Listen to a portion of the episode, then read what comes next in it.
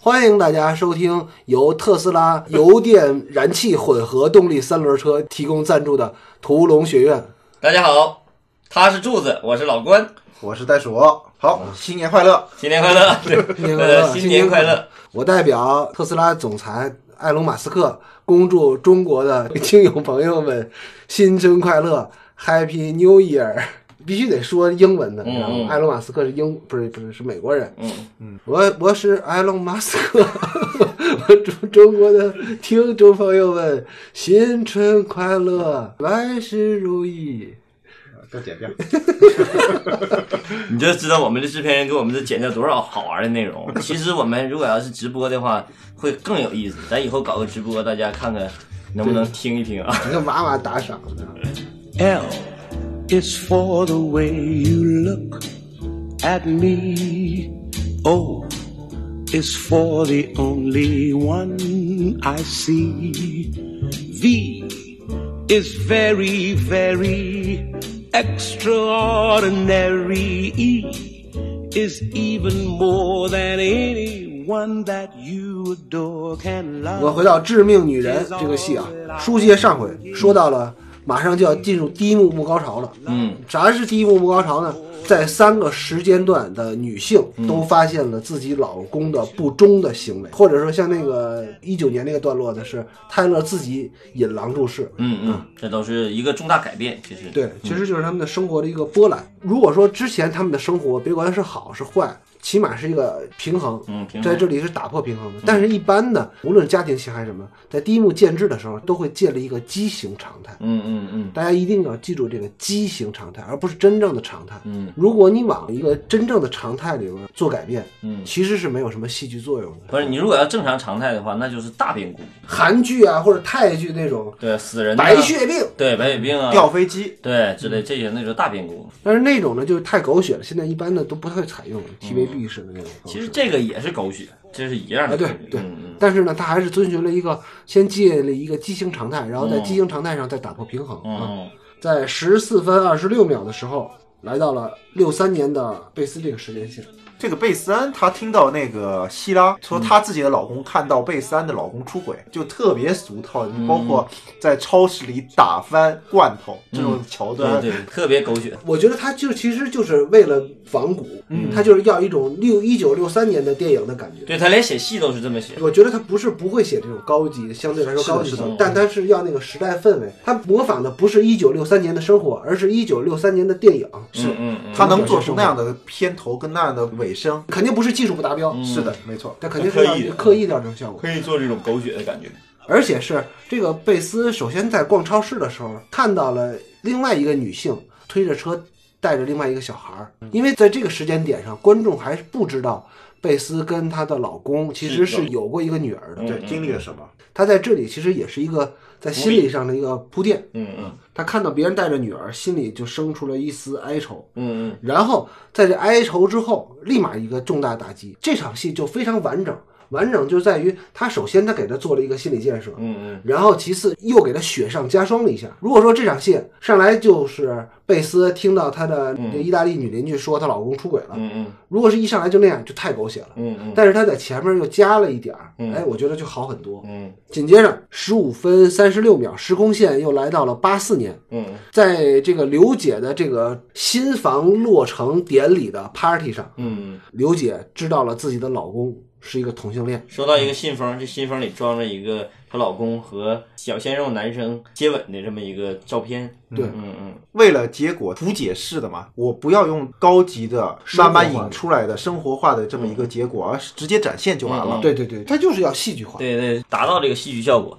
但你看，反倒这个戏剧效果啊，就是到了一九年，这个戏剧效果就没有那么强。它越到前面，就像你说的，它刻意设计这个，连情节设计都是复古的。就是在八四年这条线的这个调度其实挺好的，就是当刘姐得知，嗯，她老公其实是一个同性恋，而且有同性恋人的时候，嗯嗯，她跟她老公是隔开的，嗯嗯她老公在一个人群当中是一个主角，嗯嗯她老公在那儿谈笑风生，如此完美，长得又英俊，然后谈吐又风趣的一个男口人音又好听，确实有这对吧啊种魅力感觉然后。牙又特别齐，特别白，嗯，对，但有点这个时候有点像休格兰特那嗯种嗯啊，对对，有点像休格兰特老了之后。英国绅士那种。这场戏呢，你可以比较一下，可以参见什么呢？就是咱们之前说那个《绝命毒师》那场戏，嗯嗯嗯你记得在老白的生日聚会上，嗯嗯，老白是离群独处的，他的那个时候的那个视觉呈现呢，就要相对来说比这场戏要高级，就是把《绝命毒师》那场戏的呈现嗯是比这场戏要高级的，因为他在那场戏里用了那个镜头的拍摄，让你感觉老白是在那个群体当中的，但是反打过来之后，发现其实老白离群体很远。嗯嗯，但在这场戏里边，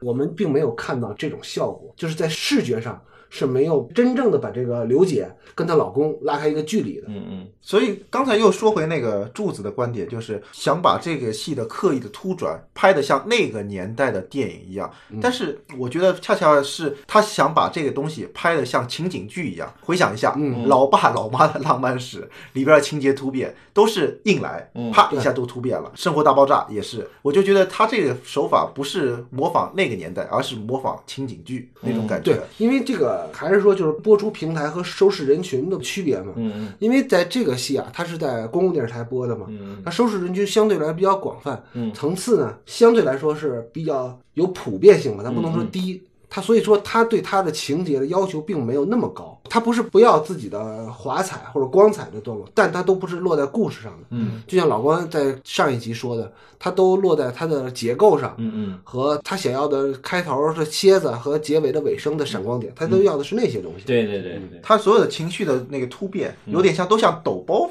相声里面抖包袱那种嗯对感对觉对是对吧？瞬间给你来一个反转，嗯嗯啊，我们时间到了十六分三十四秒，呃，时空转到一九年这条线。上一场戏是泰勒接到了自己炮友杰德的电话，说杰德的男朋友去骚扰她了。嗯，然后这个时候泰勒其实就把这个杰德带回来了。看了后边的剧情，大家就知道他们家的祸头，也就是这个杰德，是被泰勒给引狼入室引进来的。对，而且通过就是这个编剧丈夫的一系列的反应，大家就能知道这个宅男将来肯定会折在这个有一双空洞的眼睛的女人身上。白人女性，杰德刚出场那个形象哦 太好看了，主要是他露着半拉肩膀 子，他必须得要这。这个经验感，要不然这个戏就不成立。那个造型里边是最好看的，出场的时候就出现了。这个女的穿了好多那个就是针织衫儿是吧？嗯领领口特别大，恨不得就是有一有半拉胳膊是挎在外边的。嗯，这个女演她要员有其实性不感不光的是感觉选的好，我都觉得这个女演员演的也好，这个女演员把这个女性这个状态演的很准，看起来就是个祸水，就是绿什茶么婊嘛，对对对对，哎确实这个演员比这黑人女就是这个女主角演的好。而且在这个杰德入场的时候，特意让那个宅男。走到一堆放衣服的筐前面，然后让他绊一跤，这个嗯设计反正就是狗血设计，在里边看就也很恰如其分，啊很对。嗯，但是这三人关系设计好，等到第二天的时候，把屋里收拾的干干净净的哈，还给做早餐，就是把这场戏其实也给这个人为什么喜欢。但是这里边我其实细想了一下，我还觉得一个恐怖的一点、就是这个女的把他们家翻了个底朝天， 对对对，多年前不用的盘子都给拿嗯都上来给找着了，嗯对对对。所以说到这儿了以后，我们三条时间线的第一幕就都结束了。这个戏看到这儿的时候，我就觉得特别有意思。我拉片的时候，你看我自己做了一个表格。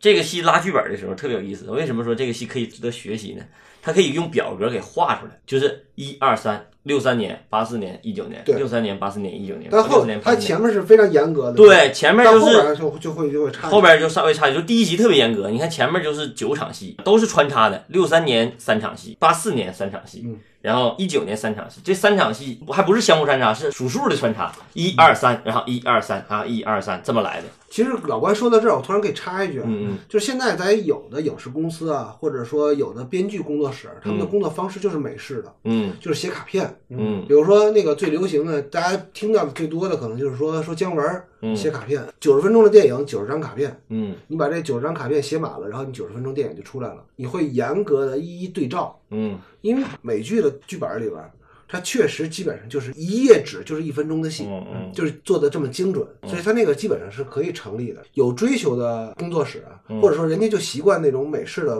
工作方式的工作室是有那种的。所以说老关说的这个，他能把这些戏都给画成一个表格式的，嗯嗯就反推嘛。你通过它的产品，你就能知道它是怎么当初设计这产品的。嗯嗯它可能也是用了一种卡片式的方式堆积。哎，我给你说个例子啊，说个反例，就是研究生答辩毕业答辩的时候，我们那个另一个班同等学历还是谁有一个班，那哥们儿啊是一个外国人，他好像户籍好像是美国的还是哪，就是我答辩的时候才才见着这么个人哈。可见你也没怎么上过课。 对对，这哥们儿就写了一个抗日剧，你知道吧？他是个美国人，好像还是加拿大的，我忘了 A B C。啊，然后他写了一个抗日剧，然后他就用卡片的方式写了一个抗日剧。嗯，答辩的时候可有意思了，就被这个几位导师给一顿臭骂，你知道吗？ 格式也是完全美国居中的那种格式嗯。完了，他论文，他答辩的时候不还有论文吗？作品是按照那个卡片格式写的一个抗日神剧，然后论文写的就是通过卡片的方式怎么写一个剧本。 哦，然后他就是怕老师看不懂，他对图解。对，然后老师就给他一顿臭骂，说搁哪儿惯出这臭毛病，这么写戏。写完了以后，其实说白了，他就是完全把这个美国那一套啊，嗯，生给搬硬套生搬硬套给拿过来了。就他觉得这种方式是可行的，但是事实证明，他那种方式在你没有任何情感浇筑和其他那些东西灌注的情况下，光有这个结构是不可行的，或者说是这个东西不是谁都能用好的。就是真正就像你说的，中国工作室有好多在做卡片什么的，但是真正能用好的编剧或者是嗯不多工作室不多。嗯，咱们以后有机会聊聊又开始陈买陈凯歌导演的那个《霸王别姬》的时候，你就会知道，其实芦苇编剧在做这个剧本的时候，就是在做卡片。对，但是他为什么能做的那么好、那么完整或者那么精巧？那个里头是有技术层面，不单纯的是这个卡片层面的。就很多人都会迷信卡片，关键你知道为啥我这么说呢？嗯嗯，就是说，因为现在手机 APP 上有专门的那个卖卡片的这个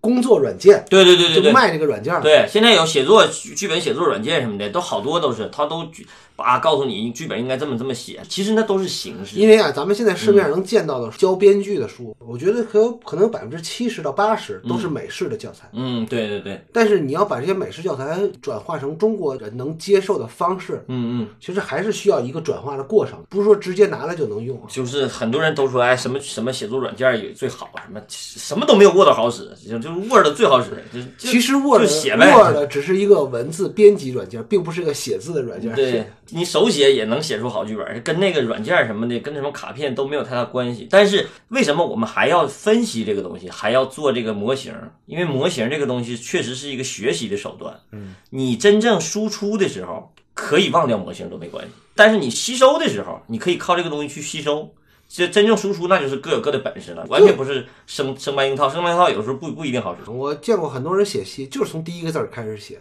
嗯人家没有大纲，也不拉什么情节对框架什么，对对就对直接第一个字儿开始写，嗯嗯，也能写好，对对也对行。哎，说回来了啊，第一幕在十八分三十秒钟就完了，嗯，在三条时间线上，每个妻子吧都发现了自己的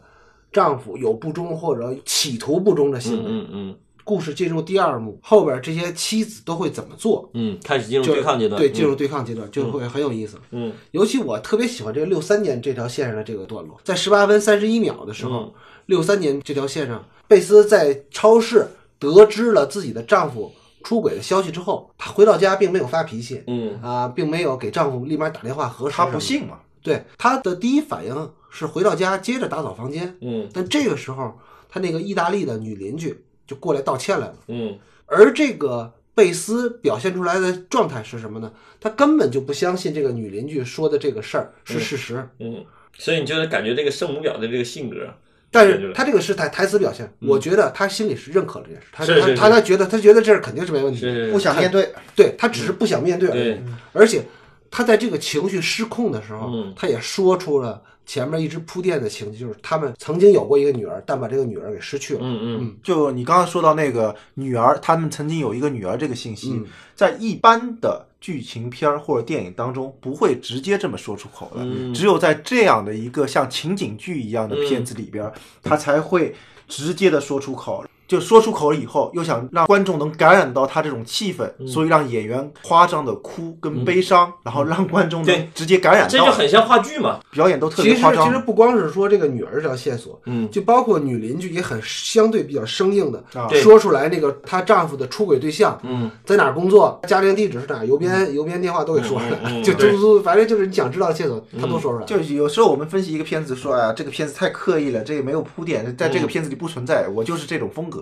但是我啊，看完这场戏之后，我还是有感觉，我是我挺喜欢这场戏的。嗯我觉得这场戏好就好在什么呢？就是说这个符合就上回咱们说《绝命毒师》的时候，嗯说这个主人公的动作线跟他的遭遇线跟他的行动线是三条同时不同的线，对，在这场戏里就表现非常明显。嗯嗯嗯，首先，这个贝斯当她得到了她老公出轨的消息之后，她的心情是低落的。嗯，他的直接性的反应应该是像小丑一样去踢垃圾桶，把家里砸了。哎，那个是他应该直接的线，但他没有。这就体现人物性格了。对他的人物性格，让他做了一个另外一个动作，是打扫家庭。这个打扫家庭本身，说实话啊，如果说按照影评方式来读解，那它就是代表了一种象征意义，就他还在营造一个家庭氛围。嗯，他还在把想把这个家庭打扫干净，嗯这个干净是大家可以理解一下。嗯嗯而且呢，他这个也是遵循着他这个人物的设定，就是他是个家庭主妇嘛。嗯而且当他的那个女邻居来了之后，告诉他了，他起码在外人的面前是不愿意面对事实嗯事实。而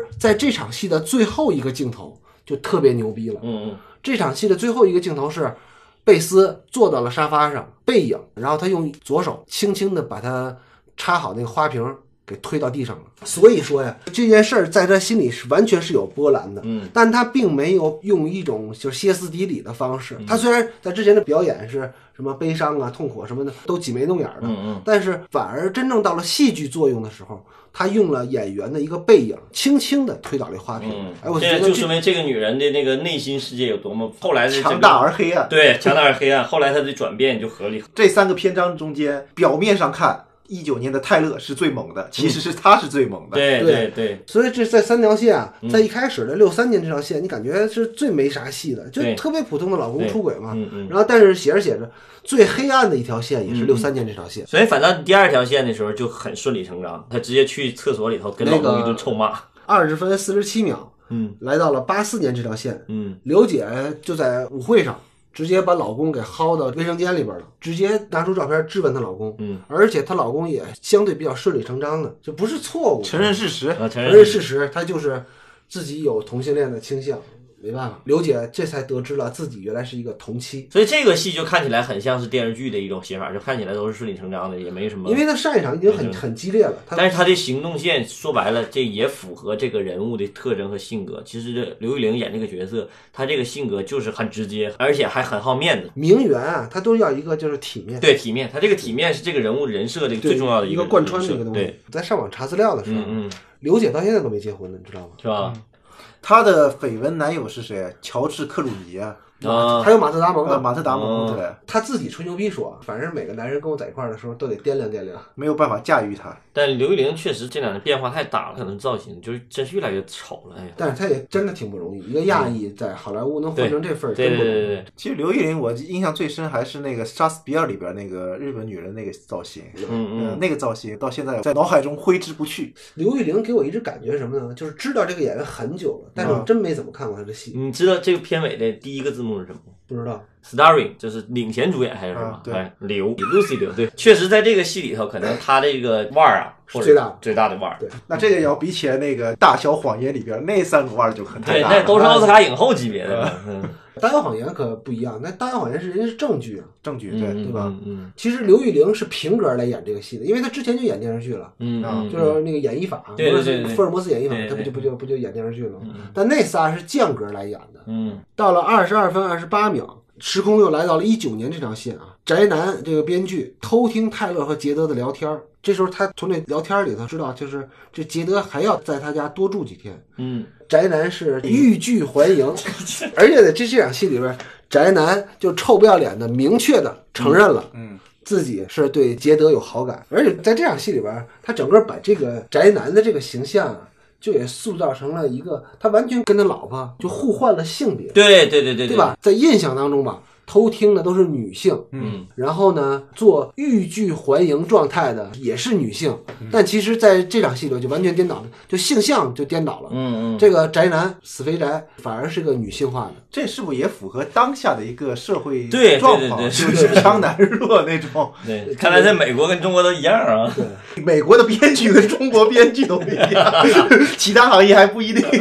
就是说话没分量嘛。哦其实你别看，就是两个国家的体制、国情有区别，嗯但是你落到家庭过日子都一样，分而量且它就跟时代有特别大的关系。六三年讲的故事就是一个男权社会的一个，嗯但是现在其实你虽然表象上看，就原来六三年男权嗯，八四年女的强一点，女的有钱，因为男的吃软饭嘛。嗯然后这一九年也是男的吃软饭嘛。嗯但是细究背后的那些男女关系的话，嗯还是女的想在男的心里承认到自己的一份自己的地位，虽然她有多强，但是她还需要男性的认同。那肯定的，对对对，啊就还是一个男权社不会，是不是，他这根基啊，这还是个男的写的戏。嗯这个男编剧啊，还是在讨好女性，嗯但讨好的女性呢，也给女性在下套，按摩你的同时也暗示你，你还对，是这需要个就男权的认是可。这个，就像咱们说到那个《少年的你》的时候，就说有些导演或者有些创作者是女性向的一个一个写写法或一个创作方法，然后有的女导演是男性向的一个。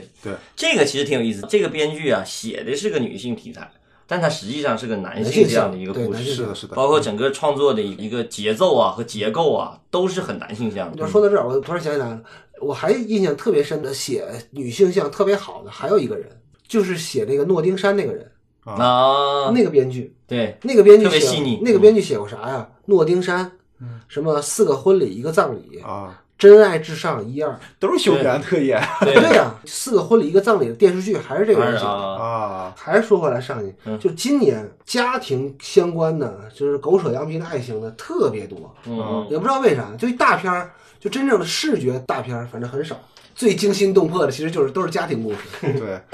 但其实这片子好多就女性观众愿意看这个《致命女人》这部电影，都觉得是个女权主义的电影，根本不是，其 实就是所以说哎完全嘛，不是这么回这事。个就是一个陷阱。啊它看似在讨好女性，但它其实还是拿女性当做男权其中的一个怎么说呢？卖弄。不是是渴求获得男性社会的认同，嗯啊，你你的视角站的还是男性社会的一个视其角实。我相信啊，女性杀人犯杀的最多的可能都是老公跟情所以人。说咱以后可以再聊聊那个昊天那会儿，让我跟我说要聊那个八二年的出生的金什么，你们看那片儿没？没看一个韩国一个哦，戏我知道，我知道，叫八二年出生的金善什么玩意儿，那是个那个戏，那个戏是一个韩国小说改的。嗯，所有看完那个戏，在韩国男人都打二点零还一点几分儿，女性全都九分儿， 就是那个戏就是完全是纯女性向的。那个戏开拍之前获得了多少的反对意见，就不让拍，然后对包括那女主角还她的所 Facebook 谓啊或者禁片儿对，都都是为啥被被人骂的一塌糊涂，因为完全在女性视角来写了一个戏，写的女人看完以后觉得我就是这样啊，这么痛苦，我就是那啥，就女权翻身。但是你想想，在韩国那个社会，绝对男权社会，男人看完以后就说你什么玩意儿， 就是那个那个特别有意思，我觉得就那个话题性特别好。好，这场戏也说完了啊嗯，二十四分十八秒，时间又到了六三年这条线。嗯，贝斯的渣男老公撒谎说要应酬，但他其实呢是到那个饭馆里边嗯去私会这个女招待。嗯，贝斯为了怎么说呢？其实他心里他明白这肯定是真的，就他已经想通这事儿了。嗯，但是他为了印证，他还是去了那个餐馆。而且这场戏特别有意思是什么呢？莫名其妙的下了场雨，特别契合这个女主角的心情。而且这场雨下的挺有意思是在哪儿呢？从贝斯这边，她完全在那个雨里被淋着，嗯，而她的老公跟那个出轨的金发的女服务生，完全是在一个温暖的、非常得体的光线的环境里边，嗯，就她这个映照和这个对比，嗯其实是特别老派老电影的映照方式，嗯但是呢，就是为了这种戏剧效果吧，嗯，他还是要从俗。其实这个戏有好多要从俗的原则，对他并不是要追求我多么做一场特立独行的戏。是的，是的，让大家找到一种熟悉感在里面。对对对对对对对，然后他的转场是硬转，我觉得他这个是从车头慢慢摇下，相当于雨往下流，然后下一个镜头接到一九八四年，Tommy 小鲜肉小奶狗把海绵里边的那个水挤到桌上，对，收拾卫生，这就是硬来了，嗯对对对， 硬找契合点。他还是一以贯之的想要在视觉做上衔接是做衔接的。嗯嗯到了二十五分四十八秒，就时间就回到了一九八四年这条线啊，就是像袋鼠说的似的，刘姐跟小奶狗说了两句之后，刘姐就上楼让老公收拾东西滚蛋，嗯，而且你想，party 刚刚结束，她在宴会当中，她知道了她老公出轨，嗯，而她这个时候已经完整的说出来一套应对方案了。这个名媛的这个这个实力就是显出嗯来，如何对外发布消息，嗯如何分割俩人的财产，这个只有是结过三次婚的对对有女经验女人才能说出来话、办出来的事儿，嗯效率极高。这场戏是动作非常利索，嗯然后呢，也对人物的性格是有帮助的。就是三人关系，而且这个小奶狗的出现，其实都是三人关系。你看下一场戏好像也是三人对关系，，下一场戏就是二十七分五十九秒，时间到了二零一九年这条线，捷德给律师跟这个宅男俩人做了一顿非常精致的，就符合现代化标准的早餐。所以我就觉得他这个戏一定是拿着那个表格对照着写，这场戏我写仨人关系，然后到中间这场戏这仨人关系这么写，然后到了一九年这场戏我还得仨人关系， 就是完全是标准化的那种模这种板写法，模模板板写式法的。写法，嗯，这里边开的笑话其实也还挺有意思的。我是一个犹太人，但是我喜欢吃培根， 就犹太人不吃猪肉。这个律师跟这个宅男坐下来聊了一次天儿，嗯，这次天儿呢就非常重要，嗯，因为把好多前面剧情当中没有交代的他们生活的状态的细节，嗯，就交代了出来。其实这个他们还是通过台词在交代信息嘛，嗯，虽然这个并不高级，但是我觉得这个编剧做的比较好的一点是什么呢？起码他是在刻意的控制信息量，嗯，这场说点儿，那场说点儿，那这场再说点儿，就他起码不是说在一场戏里边把所有的事儿都都说干净了，对吧？虽然这个不高级，但是他这信息量的控制也还挺不错的。直到这儿，我们才就知道了这个宅男。这两年是一直是没有卖出去过剧本，也就是说他没有收入，嗯，一直在吃软饭。而这个律师对这个宅男的状况虽然接受，但是有隐忧，嗯而且这个律师对捷德现在的这个角色也产生了一点点的那个忧忧虑嗯，然后就食物接食物，进到了下一场一九六三年那个加热环境。吃饭接着吃饭，一个转场啊，这场戏我觉得也写得好。二十九分五十四秒，时间又回到了六三年这条线。嗯，刚才上一场戏是，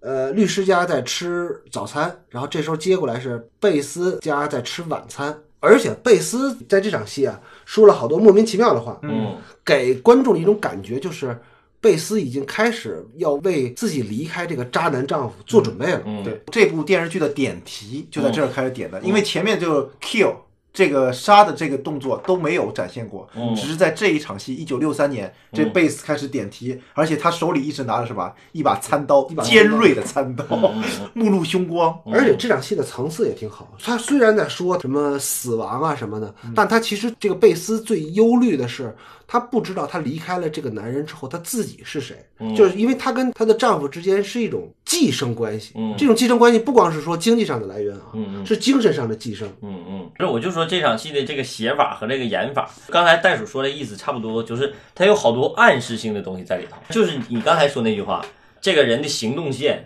和他的目的线是不同的，对，他做反差，然后让这个人这个丰富性和内内容性就感觉特别丰富，都在里头了。我开始看到这儿的时候，我以为他真要动手，对啊，这第第一集就直接动手 了。对对对对对，然后包括他那个吃那个胶卡的那块儿，我以为下毒了呢。反正这场戏的层次很丰富，这场戏的表演啊，就首先我记得说《杀人回忆》的时候吧，嗯咱们说过演员表演的支点问题。嗯，这场戏里边，这个女主角贝斯就用了一把餐刀作为她整场戏表演的一个支点，她一直在摆弄这个东西。嗯， 对她摆弄这件道具，这把餐刀其实是有两重意义的。嗯这把餐刀有可能刺向的是她丈夫，嗯但同时呢，也表示了他现在就是内心的一种焦虑。如果说按照影评人有文化的影评人，从法国学回来那些影评人呢，他现在餐刀是要割裂她跟她丈夫之间的那个寄生的脐带。哎，我这是不是有很有文有化？文化有文化，但是我感觉更多就是感觉 他要他要动手，你们那个层次啊，太低哎，对，还是在戏剧层面。太低。我这个已经到了那个，所以但是我觉得我们这个节目必须得有点这种层次，要不然很难拿拉到像类似特斯拉这样的广告。哎，下一场戏就有意思了。下一场哦戏我觉得特别逗，三十三分零一秒，时间线是到了八四年这条线。嗯刘姐发现丈夫吃了安眠药，打电话打幺二零。嗯刘姐把丈夫送上了救护车，而且这个时候他在前面那场戏，他的那个女性朋友跟他说对他不满的那个那个朋友，嗯，把这张照片放到了他家的这个宴会的现场，让他看到这张照片对。这个汪的在这场戏里边出现就特别逗，嗯，他就看不惯刘姐的这个用我们乖张，用我们天津话叫张的儿这个劲儿。当汪的转身要很得意的，嗯觉得自己泄愤了之后，很得意要走的时候，没想到刘姐就展现了她在杀死比尔当中的身手了，嗯一把薅住那老娘们儿的脑袋，把她摁在地上胖揍了一顿。但这场戏我是觉得在剧作上，就是导演或者是编剧刻意的做了一场幕高潮的戏，在形式上做了一个幕高潮，因为这是第二幕高潮嘛，这紧接着开始就开始进入第二幕高潮，我感觉是很生硬的，直接给一个很有力量感的一场戏，嗯，然后进入下一个结局那个段落，其实你要这么看，我觉得嗯美国的社区跟中国社区也差不多嘛，对不对？嗯咱们这边也挺喜欢看邻居家的笑话，嗯，对，就他这个这个情境，就跟在名媛上他要面子这个情境，实际上是多少有点不符的。他如果要做报复的话，他不应该这个在这个情境下报复，他是他给自己找了一个理由，说我喝醉了，然后扭的扭的又走了，他始终保持这个状态。其实就是因为他是在一个富人区，然后因为他们邻里关系都特别紧密，因为他们会互相串门，我们后面会看到，嗯所以对隔壁邻居家出的事儿都特别的关心。嗯，然后这场戏其实他在制片上用的这个场景、这个光线、这个夜戏，拍了好几场戏，对对？吧？对对对，包括后第边二第二嗯季、季，第二季的对对影对子对对对也是在那儿看，对对，这个袋鼠儿特别省钱。对，特别生气，袋 鼠儿袋鼠儿在特别这特边别思维。 暴露了自己制片主任的这个这个套 路，就是我操，有一场大夜，哎你们还有哪几场零零碎戏都可以下在一大块夜？下下雨的哦一块下到大家一块儿拍了，一晚上都干完，这都是制片主任死挺好，的。挺好，挺好，挺好，这不挺好吗？这是对对每个人的思维方式不一样嘛。咱们就是一看出来，我们仨人的人设是不同的。然后下一场个戏鸡啊，贼的，一个吹牛逼的。 哎，到这儿，这是第一次。八四年的戏完了之后，直接转到六三年的戏，大家可以注意一下。嗯，呃，在三十四分二十五秒的时候，时间线又跳到了六三年这条线他。为什么呢？主要的原因就是觉得这个人物是需要有别人给他助力的一场戏，就这个六三年这个主人公贝斯，贝斯这个人物，他不是主动性人物，他必须得别人给他助力，让他去强硬起来，进入第三幕。因为第三幕是幕高潮嘛，刚才那场戏，那个刘玉玲那个打架那场戏，是这个人物天然带有这个这个，虽然他跟自己之前那个太好面子这个人设有点不符，但是他打架这个在那情境是符合这个情境的。然后下一场戏那个宅男跟经纪人聊三 P，这两个人这个的小小嘀咕也是符合这个情境的。但是只有这个人进入第三幕的时候，就六三年的那个贝斯安，对，因为他做这个反转，他这个反转是不够的，所以必须得靠别人给他一点力量。我帮老关捋一下。嗯嗯，如果把这场戏四场戏拉出来，咱就知道了。嗯，他这现在的顺序是什么呢？就是先是六三年贝斯在吃晚餐的时候，跟她渣男丈夫说了一些莫名其妙的话，嗯嗯而且他手里一直在玩刀。嗯嗯，然后再下一场戏呢是八四年刘姐把丈夫送上救护车，然后打了那个她那个叫汪的那女邻居。嗯，好，如果我们拿掉这场六三年的这场戏，嗯，那下一场戏直接接的就是宅男跟那个他的那个剧本的经纪人，嗯，聊天聊他们家家务事儿。他们经纪人就相当于开玩笑似的说：“你可以回家跟他们搞个三 P 去。嗯没开玩笑。但其实你发现啊，这三场戏贝斯那条是缺一个动力的，对，他上一场戏还在犹豫玩刀呢。嗯但他到了宅男要玩三 P，就是想到要玩三 P 这儿，第二幕就结束了。但是贝斯是没有带着绝对动力进入第三幕的，嗯嗯所以呢就应该给他加一场戏，让有个人来给他出主意，就像有人给那个宅男出主意回家玩三 P 一样，嗯嗯，就是有人给他助力一下。对对。这么理解对吗？对对，对其实我觉得在这块儿做的不工整是有点小遗憾。如果要是更工整一点儿，就更牛逼了，你知道吗？这块儿一九六三年那条线多加了一场，对是这多个加一吧场，对对嗯整体来讲，如果要表格看的话，就这明显这块儿多了一点儿按照有有那个整理癖的洁癖的人啊。对，人来说，这个是是很难看的。前面都是一二三一二三一二三一二三，嗯，到这儿突然一二三四五又回去了，又倒回去了。不符合数学之美，所以你这里边的编剧不是一个处女座编剧，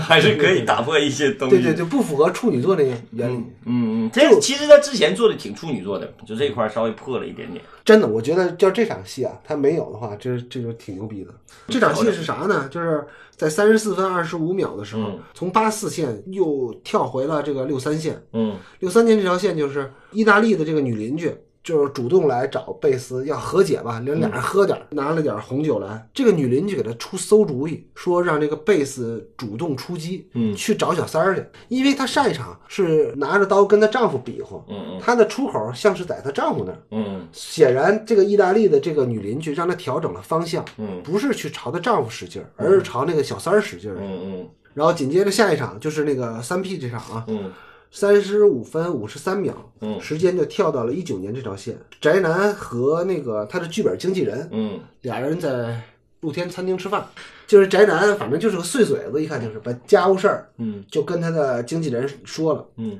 这经纪人就是我认为是调侃式的说，你不如就回家跟你老婆还有跟你老婆的炮友去搞个三 P 去。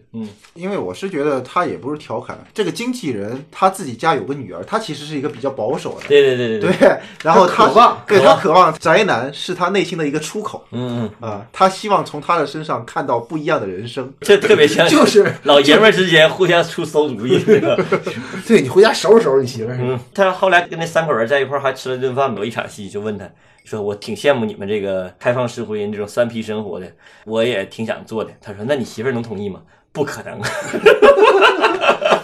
他这经纪人也也挺逗的，经常穿一个蓝色的西装，然后里边是个紫色的衬衣。但他这个戏里头，你没发现吗？他这真是，就是现在的美国的戏啊，政治正确就是显得格外重要。基本上黑人呐、白人呐、都很平衡，是吧？包都括那个，就是你说那影子三个黑人跳舞的、那对个跳舞那个都对是，，那相当于天使嘛，天使是黑人嘛。对对对对，就是现在真是，其实美国真是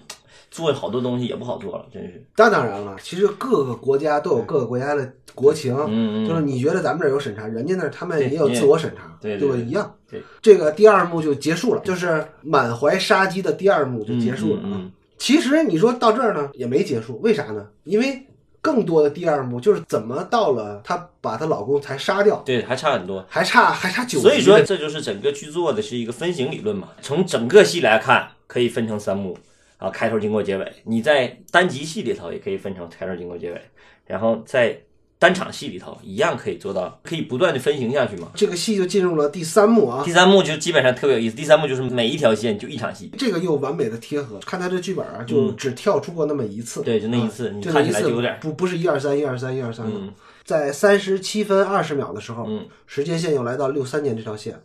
贝斯这回在女邻居的怂恿之下，去餐厅找服务员去对峙去了。嗯，但他其实是没有提起勇气跟对方撕破脸，反而是这个服务员这个女孩的真诚、热善情良、，嗯，热情、体贴，让这个贝斯产生了坏主意。嗯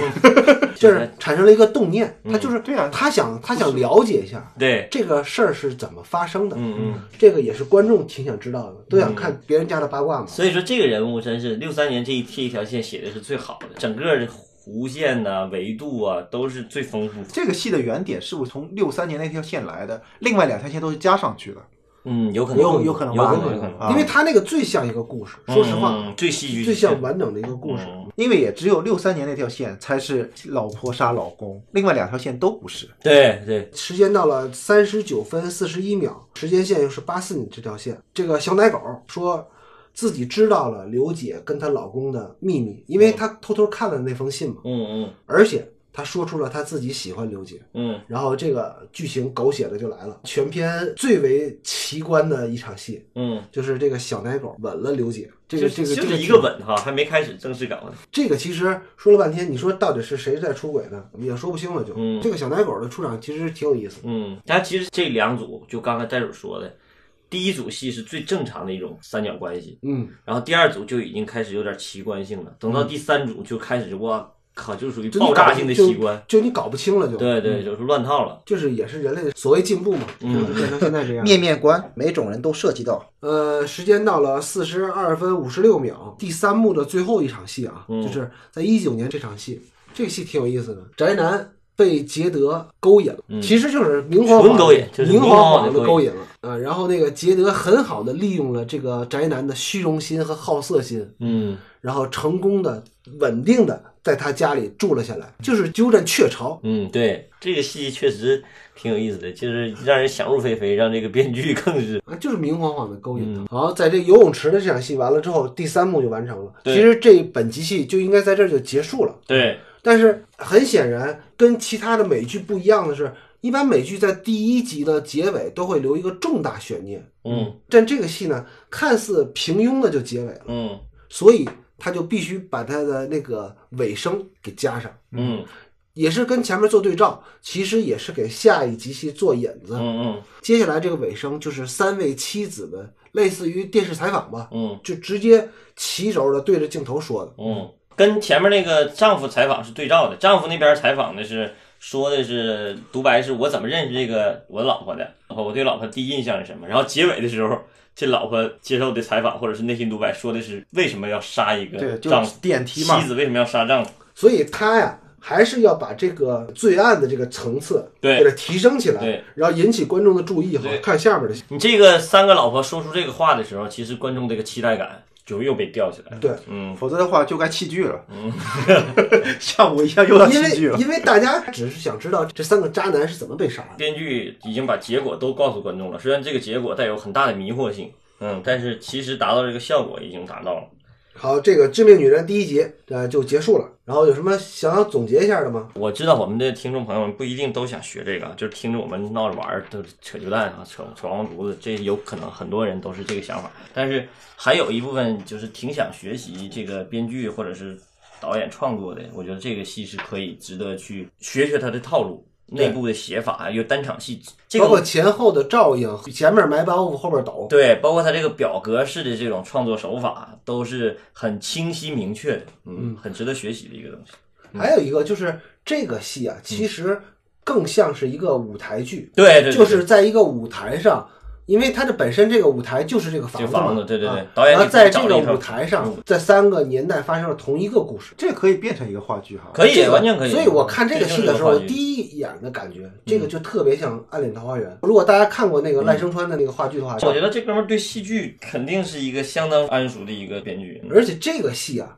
之所以大家评价这么高，还有一个原因就是第一季的最后一集的最后七分钟，倒数第二场戏吧，嗯，就是那场混战乱杀那场戏，那完全就是一个舞台剧的翻版，对舞台戏的这个高潮戏，我觉得那场戏挺好的，长达七分钟的一看场的戏时。候我都觉但得那场戏我是不太喜欢，我是觉得有点为了高级而高级。我看的时候是有点混乱的，但是我知道导演想要高级了，嗯。想要让观众其实这拍手叫绝。对，其实这个戏一直都是野心很大的一个戏，导演和编剧的追求都很，他就是想多卖半步嘛。领领先先行行业业半半步。嗯就是你说回来啊，嗯，就这个戏根本就不是想以故事取胜。如果说他在之前的那个《绝望主妇》，嗯那个真是以故事取胜，嗯那个那个戏确实写的非常扎实。嗯嗯，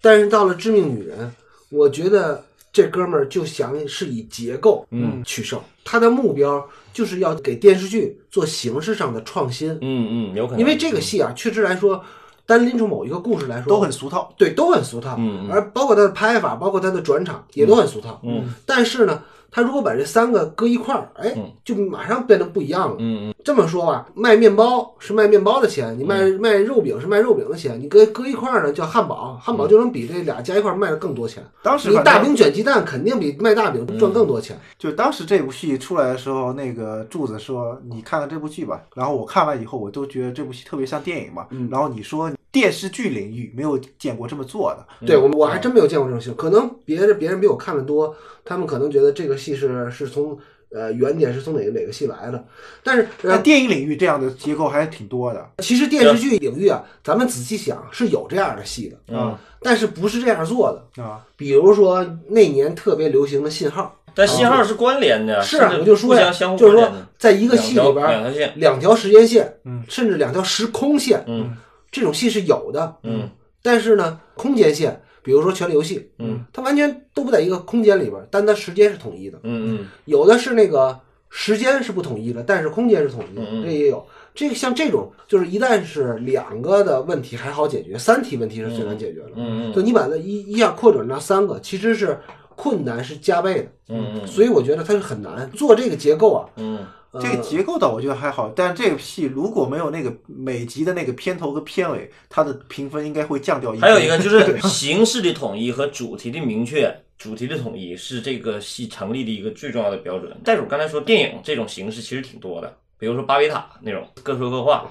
看起来都不像是一个戏，但它那个主题始终是统一。那不就是蛮荒故事吗？对蛮荒故事，嗯这是片段式的，包括那个敦刻尔克也是这啊敦种刻尔结构克，敦刻尔克比这更高级。嗯嗯敦刻尔克是你一开始你看不出来它为什么这么结构的，你对要比这个难分析多嗯，了。对。还有一个就是，我觉得现在这个民剧这个这个形式特别好，就是你这个形式会决定了你这个戏不但不会烂尾。而且是越看到后来期待感越强，越精致对，越越强的。它跟之前那个咱们之前的做那个所谓的试播集的形式，哎，从一个有个开头，然后不断的去衍生去衍生啊各种可能性。你看《绝望主妇》多少季了，都那种大美剧，对大美剧都好多季了，就一直往下走，可能就跟那个就形式不一样，那个是那个是纯过程，这个实际上虽然十集十集挺长的，其实，但它还是一个整体的作品，它有整体美。对，它有一个整体的调度，就是它把它规定在这一个时间范围内，像一个拉长的电影。对对对对对，它要它要这种结构美感对，在以前的那种大美剧时代是不存在结构美感这个事儿。对对对对对。但是现在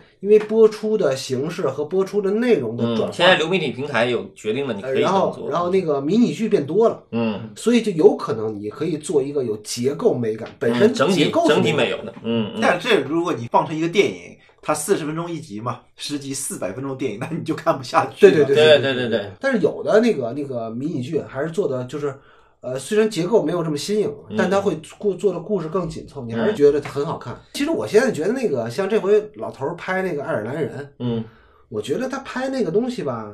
你说它是电影也好，嗯，你说中间砍几刀变成迷你剧也没是问题。我跟当时看那个爱人，我就觉得这个跟电视剧好像，嗯慢悠悠慢悠悠的。嗯嗯这个时代，咱们说美剧的时候看的几个戏都完全不一样了。像那种大美剧，给你个开头，然后一直往下看，然后不知道什么时候结尾那种戏，越来越少了。时代不一样，嗯嗯男女都一样。嗯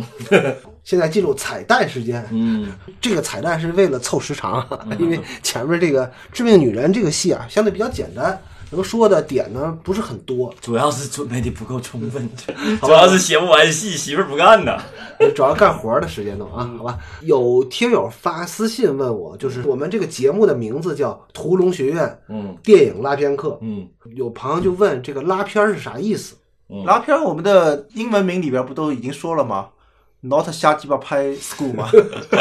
不是拉片儿是什么其意实思？大片最开始的说法是来自那个就是胶胶片片时代，就是跟剪辑有关系。过去胶片的时候，把那个片子都是一抻开一格一格抻开的嘛。就我们没赶上啊，就是我们上一辈或者再上一辈那些那些电影什么学电影的时候，是需要看一帧一帧、一格一格看画面的。学校里那会儿有专门的拉片的机器，对拉片史，拉片室有拉片的机器，电影的胶片不是相当于那个袋子似的，一、一条一长条。嗯，然后呢，他们为了看这个镜头持续了几秒钟，嗯甚至几格，然后他们会把它慢慢抻着看，怎么然后衔有接的？有有个对有个卷对轴。不像现在都可以直接看电脑了。对，然后其实咱们上学那会儿，我买了一个先锋的一个 DVD DVD 机，那会儿刚可以逐帧播放，嗯对所以那会儿就是我们那会儿有拉片课的作业嘛。其实那会儿咱们上课的时候没有拉片课这么一门课，其实嗯就是影片分析，但是叫视听语言它叫视视听听语言言课或者，影片分析，嗯就是在学校里边学吧。反正我们学校是这么教的，不知道别的学校是怎么教的。反正我们学校叫视听语言课，或者有的课也做拉片分析呢，是影片分析课。嗯这但两门确实是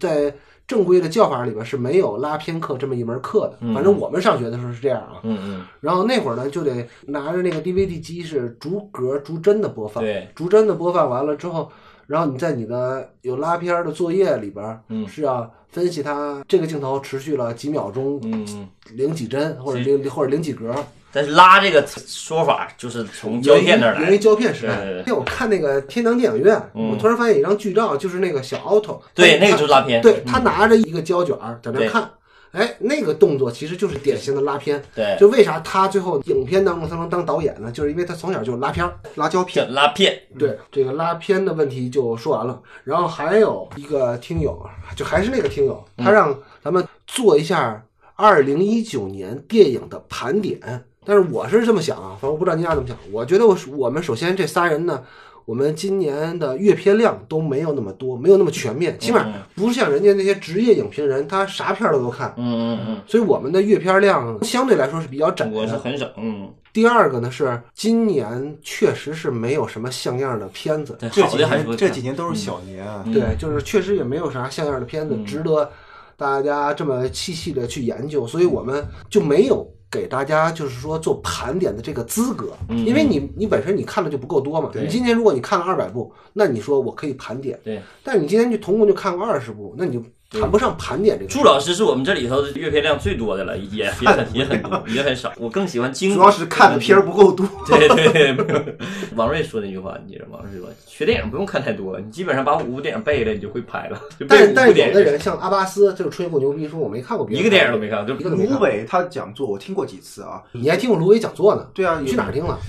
影视工业网好像组织过几次哎呦，然后网上课程我也看过，然后他每次就推荐。阿拉伯的劳伦斯啊说这部电影他看过不知道多少遍，嗯每次看一遍就自己拉一遍。嗯，基本上拉一个两个的能整明白就已经很好了，所以没有必要看太多。但是也有很多就是你比如说昆汀就是典型的影迷型的导演，也很好，这什么什么片儿都看过。嗯，还有就是凯文·史密斯，嗯他也是那种影迷型的导演。如果是大家是做这个工作的话，就是你可以看一万部片子，嗯但是你也可以精读过五六部片子，这个都是可以做这份工作的。嗯嗯嗯，爱好的话，你可以能看多少看多少，但是如果你真的是愿意干这个行业的话，我觉得精读几部就可以了。对嗯嗯，然后我觉得像阿巴斯那种说别人的电影他一部没看过的，我觉得也吹牛逼啊。肯定的。加上像我这种很少就是阅片的这种人，我觉得我挺感谢这个节目。做这个节目确实收获挺大的，就是在做的同时，你逼着你自己再去看看看看片儿。这是咱的最后一期吧？你开始已经说这个感 言了，我感觉我自己对吧？如果要是不不做这节目，我就不看电影了。 哎，好，说了这么多啊，既然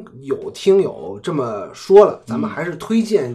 几部今年二零一九年嗯看过的、觉得还不错的片子。咱不能说盘点了，我们也没那个能力，也没那个资格去盘点人家。嗯我们只能说推荐几个我们觉得哎还有点特点的小片子，嗯嗯好不好？我我先来吧。嗯今年其实我看的最有特点的一个片子，评分并不高，嗯嗯呃，在豆瓣上评分好像七点多分儿，叫《自卫的艺术》。自卫的艺术呢，是一个就类似于寓言性质的那么一个小片子，嗯嗯它讲的就是一个怂人，嗯然后怎么成长成为一个牛逼人的一个故事。这个片子别的音频节目也做过介绍，大家如果想细听的话，可以去听别的有台的音频节目嗯啊，叫《自卫的艺术》。这个男主角是演那个社交网络那个男主角，他虽然评分不高啊。但是这个片子的那个整个风格和气质是比较特立独行的，嗯嗯就是在当下这种电影环境里边，嗯能出这样的片子很难得。嗯其实我今年看的最多的一个片子呢，是系列电影，不是这两年拍的啊，嗯但是今年也也出了新片儿了。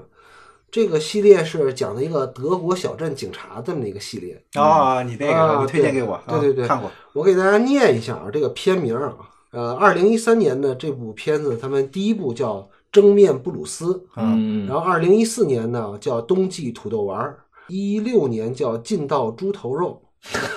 二零一七年呢叫粗麦面疙瘩，二零一八年呢那部片子叫晕头腌酸菜，今年有一部新的。也是这个系列的，叫《肉卷上瘾者》，啊大家可以看得出来啊啊，这像是一个饭馆儿的一个系列片儿，但其实不是。这片子就就是像电视电影哈，对，德国巴伐利亚州的，好像是嗯，这个你这一推个荐都一好个高大上啊，我感觉。 这一点都不高大上，这片特别俗气。 这个我看过几部，讲的就是德国的农村警察咋办案的，其实挺有意思的。如果大家是那个罪案片的爱好者，可以看看这个系列。我觉得这个系列就是让我感觉还挺好，虽然豆瓣评分都很低啊，都基本上没有过七分的，嗯 但是。我觉得无论从剧作还是表演风格上，大家可以看看，哎，欧洲腹地的那些人都在怎么拍电影，德国的东北农村戏，对差不多吧。对对对 对对我觉得从那个影像的风格上来讲，比较粗粝，挺好玩的，因为它的故事讲的也挺有意思。然后我还看了一个系列电影，叫《悬案密码》系列，是北欧的，应该是丹麦的，也是根据那个小说改编的。这个现在好像也出了四集了。嗯系列电影，就类似于咱们电影频道放那种。呃，为啥我看这个呢？就是因为它首先这两年那个北欧的电影或者电视剧也特别流行嘛，嗯，而且好多的 IP 的原点都是从那儿来的。嗯包括挪威的这个作家，现在特别出名的就是那个尤奈斯伯，他嗯写的这些《哈里霍勒》这个探案系列，嗯他们讲故事的那种氛围质感是跟美式的氛围和质感是截然不同的。大家可以看一下，换换口味嘛。他们的东西呢，就稍显味道清淡一点儿，嗯但是有的地方他们挖掘的会更深入，嗯，跟美国电影还是有挺大区别的。大家可以看一下《悬案密码》，好像有四集了。嗯，我就念一下吧。《悬案密码》第一集叫《笼子里的女人》，